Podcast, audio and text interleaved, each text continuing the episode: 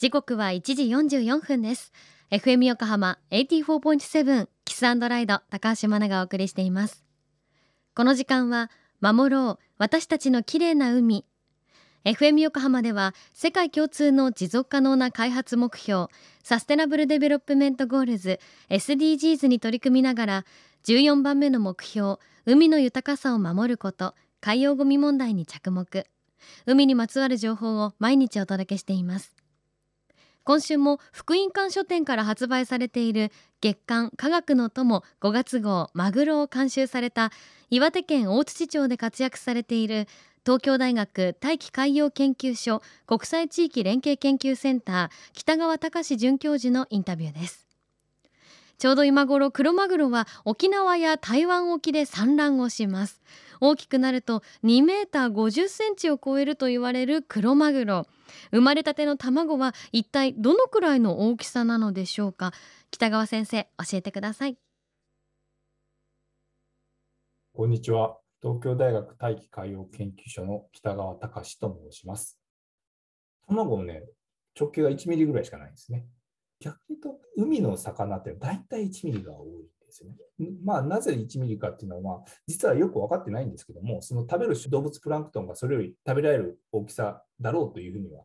言われてるんですけど、ね、そのためにその卵を大体1ミリぐらいにしてるんじゃないかっていうふうには言われてるんですけども、きっかり1ミリっていう理由は実はよく分かってないんですけども、まあ、ほぼ丸々1日で、丸1日で孵化するというふうに言われてますね。今、卵が直径1ミリって言いましたよね。その中にこうくるっとこう回るようにこう子葉って出てくるから、え、基本的にあの算数と一緒で1を3.14かけてやると大体3ミリぐらいですよね。だから3ミリぐらいということになりますね。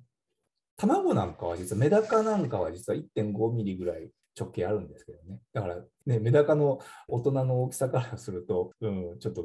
不思議がかと思うんですけども、実はマグロの卵の方がちっちゃいというかですけども、まあ、水温の高いところで、え餌を食べて、どんどんどんどん大きくなると。最初でもうね、あのその生まれたてが3ミリなのが、もう1年で50センチぐらいまで。そうですね、2年で、まあ、80センチぐらい大きくなりますね。これ、子供だという理由は、まあ、本物の大きさっていうのがあるんですけど、これ、点々ありますよね。これね、あのまあ、地方名によっては横輪って言ったりするんですけど、これ子供の名称なんですよね。この点々があるのは。まあ、大人になると大体この点々があの見えなくなってくるんで、これ見たら子供だな。あの大きさが分かんなくても、これ見たら子供だなっていうのが分かりますね。一応、あの、3メートルを超えるという記録があるというふうに言われてるんですけども、まあ実はもう記録上の話で、もうほぼ3メートルを超えてるっていうのはあんまりほぼ見かけないっていうのが実際ですかね。で理論上はやっぱり2メートル50センチから70センチぐらいがこう限界値のような感じはするんですけどもね、今、沖縄あたりで産卵をこれからするんですけども、やっぱり2メートル50とか、かつて見た50とか7、大きいの取れたよってって70いってたかどうかぐらいのが最大値ですね。実際その辺が現実的なところかなと思いますけど、ね、まあ、一番大きくなるのはあのジンベエザメって言われてますけどね、あのな十何メートルにもなるとか、あとはマンボウなんかも大きくなりますよね。ただ、マグロ族の中で一番大きくなるのは、その太平洋にいるクロマグロと、大西洋にいる大西洋クロマグロっていうのが大体3メートルを超えるというふうに、まあ、記録上ですね、3メートルを超えるというふうに言われてますね。やっぱりあんまりその2メートルを超えるものがサメに食われてるとか、シャチに襲われてるってあんまり聞かないので、やっぱり襲う方も大変ですよね。近くにちっちゃいものいたらちっちゃい方狙いますよね。野生の陸上動物もライオンとかそういったものは大きい牛より子牛狙いますよね。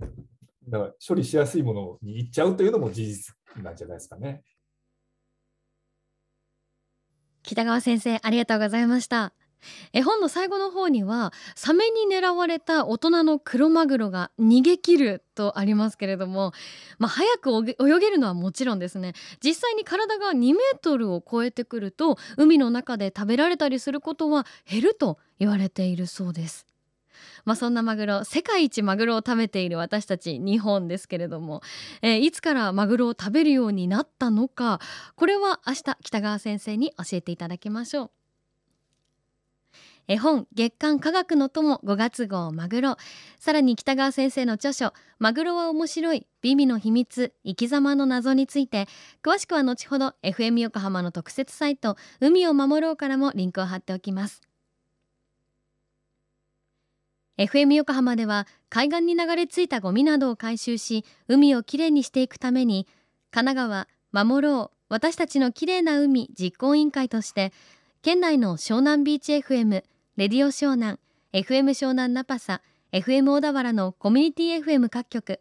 その他県内のさまざまなメディア団体のご協力を得ながら活動しています。また日本財団の海と日本プロジェクトの推進パートナーでもあります。FM 横浜守ろう。私たちの綺麗な海チェンジフォーザブルー。明日もお楽しみに。